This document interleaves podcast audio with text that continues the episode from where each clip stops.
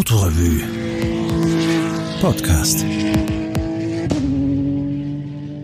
Hallo, hier ist Martin Prinz. Ich lese aus meiner Autorevue-Kolumne. Bei mir heißt es immer Baustelle 1 bis X.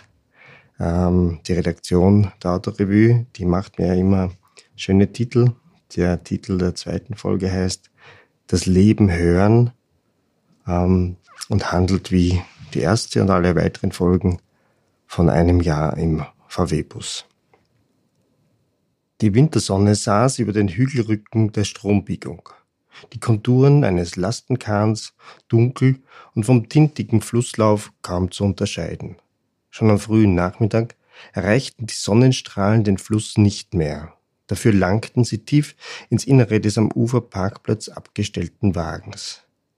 Gerade noch hatte der VW T6 inmitten globig erbauten und Betonflächen des Welser Industriegebiets gestanden, wo er im buchstäblich letzten Eck so unauffindbar, als handelte es sich um die Geheimadresse einer Unterweltorganisation, die Kfz-Prüfstelle der oberösterreichischen Landesregierung, angesiedelt war.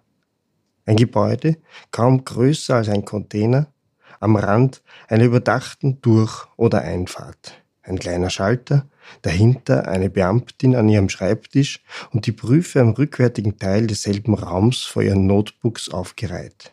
Bezeichnender hätte selbst Franz Kafka keine Dienststelle erfinden können. In meinem Fall wurde genehmigt, was am Wochenende davor zum ersten Mal im Einsatz gewesen war. Die Drehkonsolen der beiden vorderen Autositze, der klappbare Tisch, die Heizung, der kleine Küchenblock und der ausziehbare Lattenrost im Rückraum des Busses. Von rasselnden Schneeketten war ich im Warmen aufgewacht, in der Ramsau am Dachstein, nicht im ersten Dorf hinter der Wiener Stadtgrenze, wie es meiner Vorstellung des Auftakts eines fahrenden Buslebens entsprochen hätte. Anstatt im Alltag der anderen zu landen, etwa mit dem Starten der ersten Pendlerautos aufzuwachen oder dem Vorbeitrotten der Schulkinder, hatte mich Regie Zufall an einen Ort geführt, an dem mir im Dunkel hinter den Fensterabdeckungen so gut wie jedes Geräusch die dazugehörigen Bewegungen unmissverständlich genau vor Augen führte. Geöffnete Autotüren, die ersten hastigen Schritte im knirschenden Schnee, das Herauskramen von Langlaufschieren und Stöcken, das Abstreifen der Skifix, das Anlegen des Trinkgurts und die Erleichterung über die Wärme des hoffentlich heißen Tees im Rücken, dann schließlich das Zuzippen von Gilet oder Jacke. Jeden dieser Handgriffe kannte ich und merkte erst im Nachhinein, dass ich hinter den abgedeckten Scheiben meines Busses mit Bildern all dessen offensichtlich noch einige Male eingeschlafen sein musste, tief vergraben unter der Decke, im wohligen Standheizungswarm.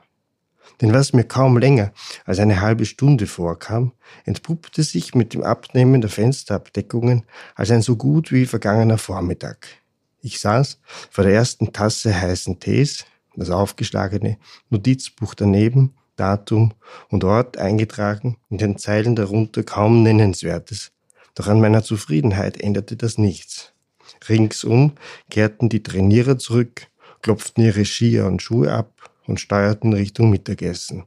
Ich schaute hinaus, erkannte den einen oder anderen, und obwohl ich vorhatte, mir ebenfalls die Skier anzuschnallen, war ich deshalb genauso wenig hierher gekommen wie für irgendwelche ersten Zeilen.